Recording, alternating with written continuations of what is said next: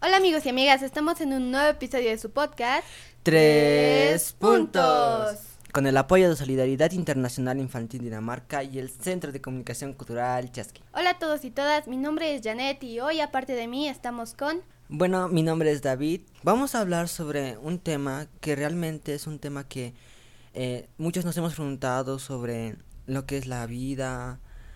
Y bueno, antes de, antes de, digamos, de esa inspiración que hemos tenido de, la, hablar de la vida, hemos escuchado una canción que nos ha sido recomendada por el profe Omar, que es un gran conocedor de música. Y bueno, la canción es 321 La Tierra del grupo Sauron. En la canción habla sobre la importancia de la vida y la magia que se tiene y también que a veces no valoramos lo que es la vida y, el, y la responsabilidad que lleva esto. Y sí, realmente al momento de escuchar esta canción, cuando todos estábamos reunidos, así los cuatritos con el profe Omar y que nos ha hecho escuchar esta canción, han surgido dudas, preguntas, tal vez hasta curiosidad de qué significa la vida para muchas personas. En muchos casos es como de que oh, va, va a venir una persona más a la familia, va a haber un nacimiento y ya. ¿Y qué importancia le vamos a dar a eso? Entonces, esta canción nos ha dado muchas cosas de las cuales reflexionar. Y también una de las cosas que nos, ha hecho reflexionar es de eh, la responsabilidad que también ejercen los padres al, digamos, al tener un hijo o al, o al asumir su, su rol de padres que, o sea, es súper importante porque una vez que uno nace, lo primero que ve son a sus padres. Es como que, pero aunque en ese momento no los reconoce como sus padres, pero va así creciendo un poquito más y ya va analizando y dice, tú eres mi papá y le dice, papi, hola, mami. O sea, es súper bonito eso de que, bueno, habían experiencias que nos comentaban y nos decían que eh, si te diga mami, que te diga mamá, papá, esa, esas palabras son tan fuertes que incluso unos papás han llorado. Por ejemplo, eh, uno de mis familiares también ha tenido eh, recientemente su hijo, su, bueno, su hijita y, bueno, me comentaba, ¿no? Y me decía que mi bebé dijo, me dijo mamá, me dijo mamá y era como que ella estaba súper emocionada y bueno, ahí se puede ver la emoción de los padres al, al tener, eh, o sea, lo que realmente querían, o sea, conllevar una familia, educar a alguien, inculcar los valores que tú quieres que tus hijos tengan. Y bueno, es súper bonito porque ahí podíamos ver esa emoción que esos padres sentían. Porque, o sea, eh, ese familiar mío decía, ha dicho su primera palabra. Y luego yo le decía, hola bebé. Y luego me decía, mamá, ¿quién es él? Y luego yo, ¿quieres saber quién soy? bueno, es bonito, ¿no? Que un niño recién nacido que, eh, que, ya, que ya ha crecido un poquito y ya sabe hablar y te dice, ¿quién es él? Y y es interesante, ¿no? Eso. Sí, porque aparte de la gran emoción que tienen cuando sus bebés dicen sus primeras palabras o cuando ya han nacido o cuando van en ese proceso de crianza, también está la emoción que, que han pasado antes de que su bebé naciera. Por ejemplo, a mí muchas veces me han contado que al momento de esperar a que su hijo o hija nazca o naciera, han pasado así como de que súper alegres Fácilmente y rápidamente de la alegría han pasado a la tristeza o de la tranquilidad a la ansiedad. O sea, primero están alegres, voy a, no sé, mi hijo va a nacer, mi hija va a nacer. Y después estaban como de que, no, ¿y ahora qué voy a hacer? ¿Qué le voy a enseñar? ¿Cómo, me va a ver a mí? Y todas esas cosas. Entonces, todas las emociones que se van mezclando al momento de esperar a un nuevo ser. Sí, bueno, sí, son emociones así que se, que se, que se intercambian, ¿no? Como tú bien lo decías, Janet, o sea, hay ese sentimiento de que, ¿qué ejemplo le voy a dar a mi hijo? Cuando él crezca, ¿qué va a pensar de mí?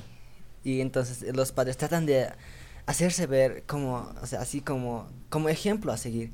Y hay muchos niños que una vez que, que, digamos, ya tienen el conocimiento suficiente y dicen, yo quiero ser como mi papá. Y yo quiero ser como mi mamá. Y entonces ahí, y, y ahí los padres se sienten orgullosos de que sus hijos quieran ser como ellos pero a veces también hay ese, resentimiento, dicen, yo no quiero que seas como yo. O sea, ellos también ven el lado de que, digamos, el ejemplo que le voy a dar, yo no soy un ejemplo. Muchos dicen eso. Y al ver que sus hijos dicen, yo quiero ser como tú, pero que venga ese pensamiento de que yo no quiero que seas como yo, hace motivar a los padres a que sus hijos sean más educados, incluso más estudiosos que ellos. porque no, sea, no, no es que sus padres, digamos, sean malas personas, sino que quieren que sean mejores todavía. Y entonces le van enseñando más, le educan más y dicen, tú vas a ser mi gran orgullo y estoy orgulloso de ti. Bueno, algo que yo pienso, bueno, he ido pensándolo una y otra vez, que creo que esto es algo que se activa en todos los papás al momento de ver a su hijo o hija. Es el modo guardián, por así decirlo. Es como de, yo te voy a proteger, o sea, no, pues lo vemos, digamos, si alguien, si una niña o un niño así recién así, em, de 5 o 4 años, por curiosidad, le da curiosidad del parque y dice, ¿puedo ir? Y en ese momento es como que se activa el modo guardián de los papás y es como que mm, puedes ir, pero no sola. O voy yo o no vas. Sí, bueno, es súper bonito esa protección que los padres muchas veces dan a sus hijos.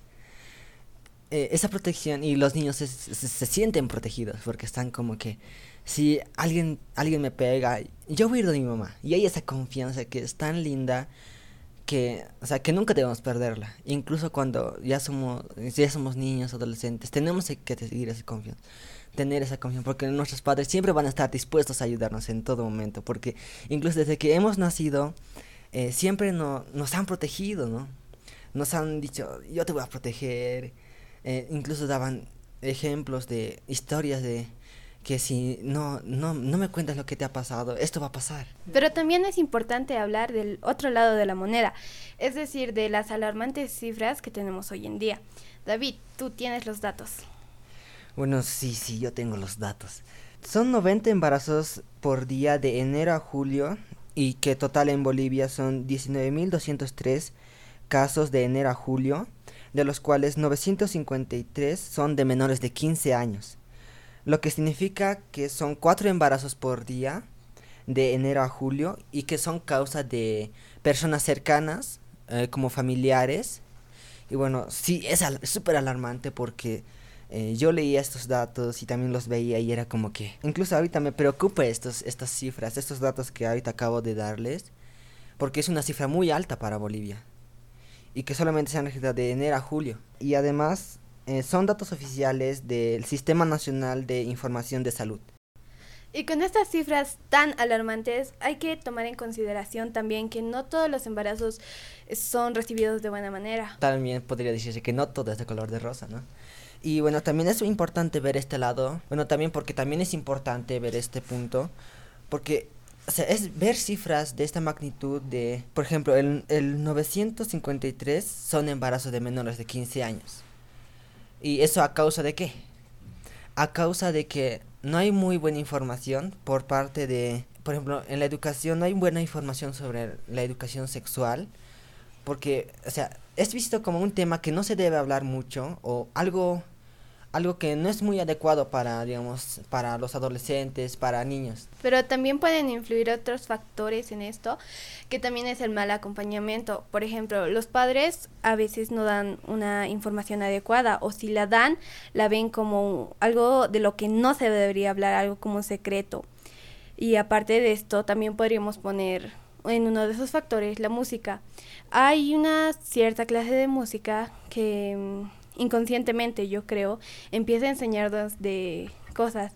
Por ejemplo, que las mujeres se vayan sintiendo más inferiores a otras personas, que por no tener, no sé, tal vez el cuerpo específico, se vayan sintiendo, pues así ya, inferiores, que no valen lo mismo que valgan otras personas. Como bien lo menciona Janet, han influido mucho en estos procesos, ya que como en las letras de algunas canciones se escuchan sobre que eh, a las mujeres solamente se les ven como, digamos, em, como una atracción o algo que puede ser utilizado y también las mujeres van, eh, a medida que van escuchando eso, se sienten, como lo decía Janet, se sienten inferiores, empiezan a, a decir que porque no tienen, digamos, la el cuerpo la, o el físico para, digamos, ser atractivas o atractivos. Y bueno, si se sienten acomplejados porque no solamente es digamos, en el caso de la mujer, sino también en el caso del varón, ya que en esas, eh, en esas letras se incita a que los hombres tienen que ser más masculinos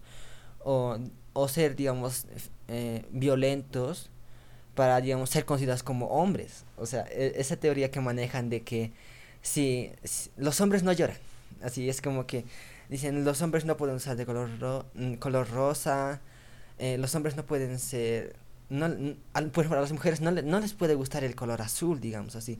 Y hay esas cosas que, o sea, que eh, por ejemplo, como la música incitan a esas cosas, ¿no?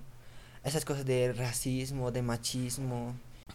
Y una consecuencia negativa que también hay que tomar mucho en cuenta es que esto pasa a veces en las parejas más jóvenes, que para distraer a su niño, a su niña recién nacido, que está llorando y que la mejor opción que ellos creen tener es darles el celular y con eso se distraen, dejan de llorar y empiezan a hurgar el celular y se quedan todo eh, todo embobados por el celular y empiezan a manejarlo. O sea, como hoy en día lo dicen, los niños ahora nacen con un celular. Y están ahí todo el tiempo con el celular.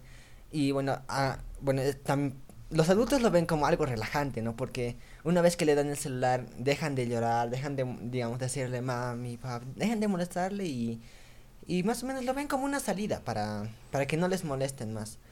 Y pero no se dan cuenta que eh, al darle digamos, un dispositivo y para que se distraiga solamente con eso, le cerramos la posibilidad de que ese niño o niña se pueda desenvolver y abrirse, digamos, a espacios sociales como para conocer amigos. Ya no va a eso, sino que solamente se queda con el celular. Ya no, digamos, hay rompecabezas, ya no armonías, sino va más, más bien al celular y está ahí con eso, mirando videos, que Dios sabe qué.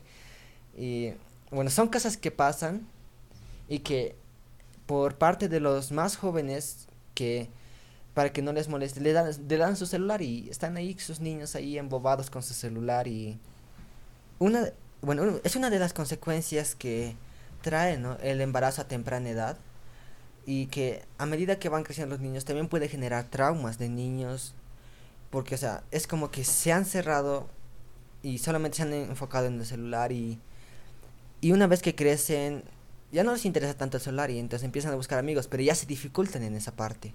Porque como, como no se han desenvolvido en toda esa etapa de crecimiento, eh, no han tenido ese conocimiento de cómo hacer amigos. Y entonces tienden a ser más tímidos. Y bueno, ahí experimentan traumas de, digamos, nadie me quiere, yo no tengo amigos. Y bueno, son traumas que experimentan los niños.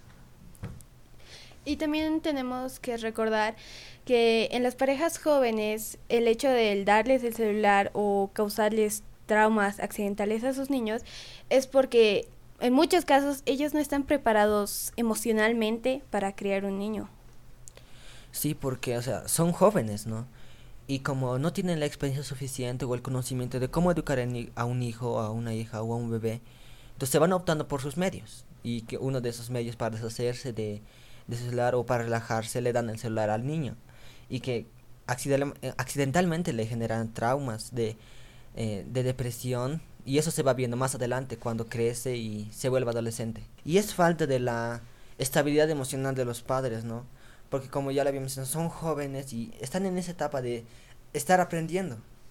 Pero al no tener una información clara de cómo hacer su, cumplir sus roles de padres, ahí ya van preguntando a sus familiares, a sus, a sus primos, incluso con la vergüenza van a preguntar así, diciendo, ahora qué hago, sus consejos, incluso hay consejos que, que a veces los familiares nos dan, pero que a veces en vez de ayudar, incluso empeoran. Eh, que uno de ellos, digamos que se lo compre juguetes y con eso va a estar feliz. Y porque, o sea, eso es lo que, eso es lo que creen ellos, porque una vez que le dan juguetes piensan que con eso va a estar todo el tiempo y que es lo único que necesita para, digamos, para ser feliz, pero lo que uno realmente no se da cuenta es que no solamente necesita juguetes para, digamos, estar ahí feliz riendo con sus juguetes, sino que también necesita el apoyo de sus padres. Necesita que sus padres estén ahí para acompañarlos, que le den un abrazo, que diga yo te quiero, que, digamos, le dé un besito antes de dormir, que lo acompañe, que vayan a jugar de vez en cuando, se saque tiempo para su hijo, para que también su hijo pueda ver ese ejemplo que le está dando, eh, ese ejemplo, ese ejemplo que le da el padre al hijo y para que también sus hijos no cometan el mismo error que ellos han cometido.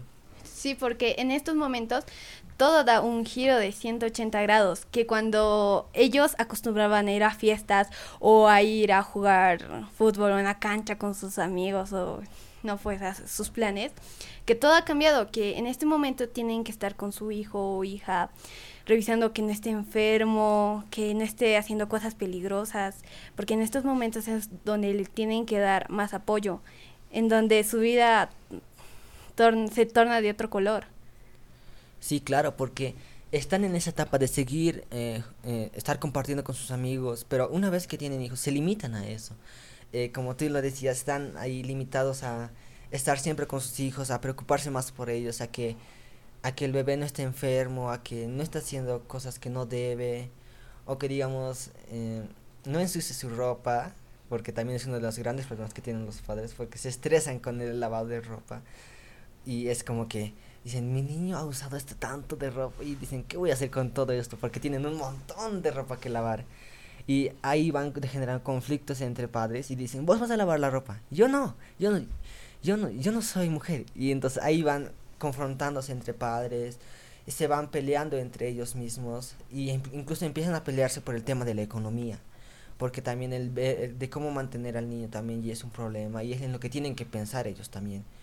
El tema de dónde van a vivir, porque ya son una familia y como, y como tales ya tienen que ser un poquito más responsables en eso. Al momento de nacer, cada persona o ser humano que nace nace con unos derechos que no se pueden sustituir, que no, no puede renunciar a esos derechos. Eh, estos derechos, bueno, al primero obviamente es el derecho a la vida, que sí o sí se tiene que respetar. Después vienen ya los demás derechos, el derecho a la alimentación, a la salud, que el derecho a jugar. Pero hay que tomar muy en cuenta que estos derechos no, no se pueden traspasar, no puedo decir, no me gusta el derecho a la educación, así que se lo voy a pasar a mi amiga y mi amiga va a tener el doble del derecho a la educación y le tiene que priorizar a ella.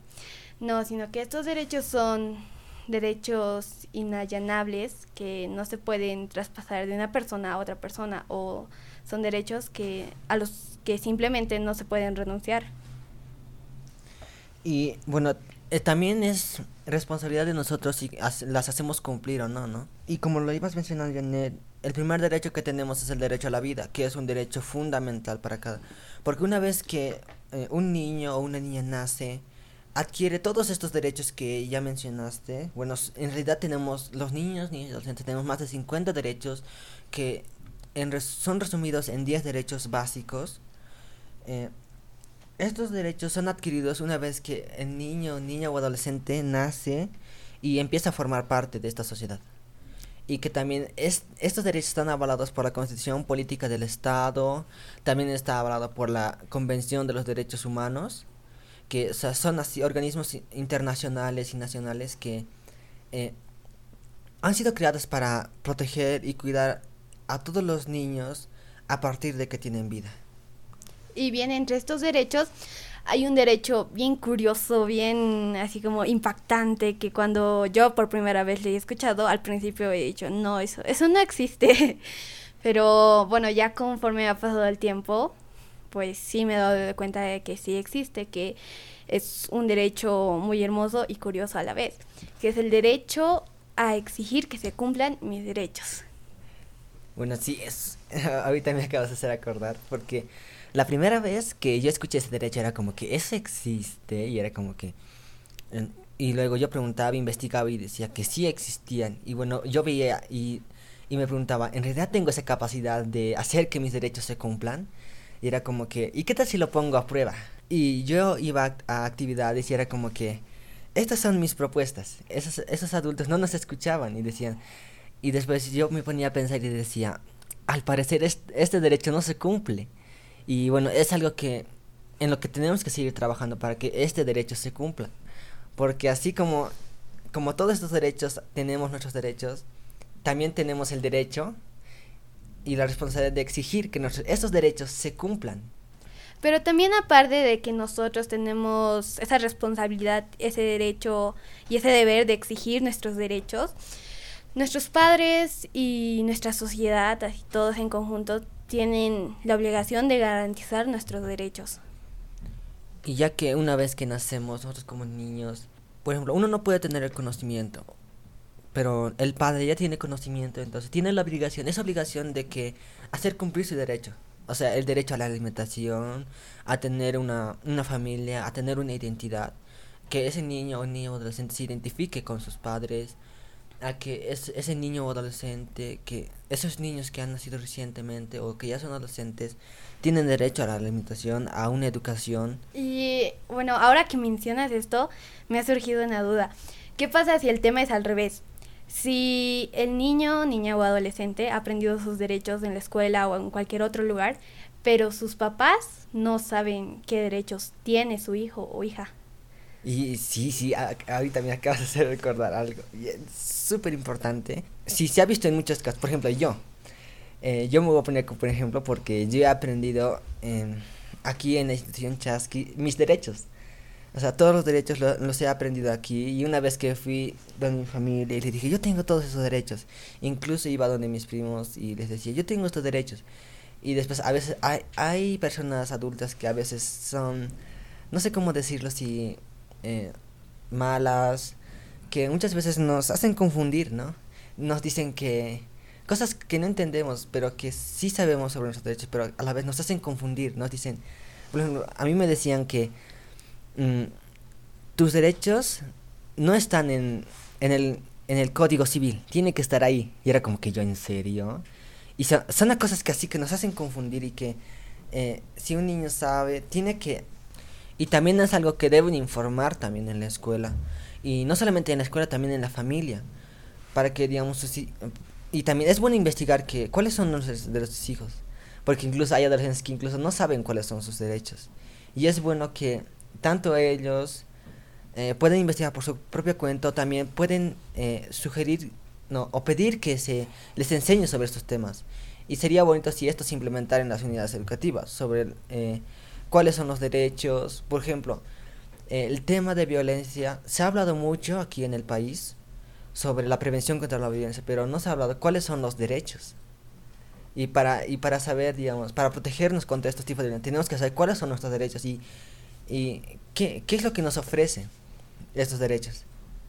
Antes de terminar con este episodio, estamos aquí con Omar, quien nos va a hablar de algo muy importante. Bueno, hola a todas y todos, ¿cómo están? Espero que estén súper bien. Hola David, hola Janet. Bueno, los que no me conocen, soy Omar, soy parte del equipo técnico que les ayuda a que salga este podcast y bueno, gracias por darme este espacio. Creo que ha sido un episodio súper bonito hablar sobre este derecho tan importante que es el derecho a la vida, ¿no? Y, bueno, la canción creo que la vamos a poner al final, ¿les parece, David, Yane? Eh, yo creo que sería súper si podríamos eh, poner la canción al final para que las personas también la escuchen y puedan reflexionar, porque esto nos, también nos ha hecho reflexionar a nosotros. Súper, me, me, encanta la idea. Antes de cerrar este episodio, queríamos informarles que estamos con una, con una transformación del programa, estamos eh, organizándonos nuevamente en el tema del host y, y bueno, Ahora les vamos a informar en dónde nos pueden buscar, dónde podemos estar ahí en, ya, ya ubicados de manera casi permanente. Nosotros eh, antes estábamos en Spreaker, ahora vamos a estar en Anchor, que es otra plataforma de, hosting para, para. Entonces ustedes pueden entrar a anchor.com y encontrarnos en el podcast Tres Puntos. De la misma manera estamos en Spotify como Tres Puntos. También estamos en Google Podcast, Apple Podcast. Eh, Estamos en ahí igual, pueden escucharnos cualquier momento, eh, en cualquier lugar de todo el planeta, ¿no? Y si ustedes son amigos, amigas que ya nos siguen desde hace mucho tiempo, pueden invitar a otros amigos para que escuchen este episodio y bueno, disfruten de las palabras de las niñas, niños y adolescentes sobre las diferentes temáticas que ellos están viviendo y ellos ven, ¿no? Desde una óptica más bonita. Y, bueno, gracias por ese tiempo que me han dado, son unos cuantos minutitos que, que nos han dado y creo que me siento muy feliz de, estar al lado de, chicos y chicas que van trabajando siempre por los derechos de los niños, niñas y adolescentes y, siempre van, van socializando sus miradas, ¿no? Gracias chicas y chicos. Y, bueno, no sé si despedimos ahora o, o, quieren despedirlos solos. Eh, yo creo que sería cool si lo, si lo despedimos contigo más. Sí. Ya, súper. Entonces yo voy, yo voy a hacer lo que ustedes siempre hacen. Eh, bueno, muy muchas gracias a todas y todos por estar en este episodio de tu podcast. Tres puntos. Con el apoyo de Solidaridad Internacional Infantil Dinamarca y el Centro de Comunicación Cultural Chasqui. Vamos juntos con este viaje y con la canción que nos ha motivado a hacer este, este, este episodio que se llama 3, 2, 1, La Tierra.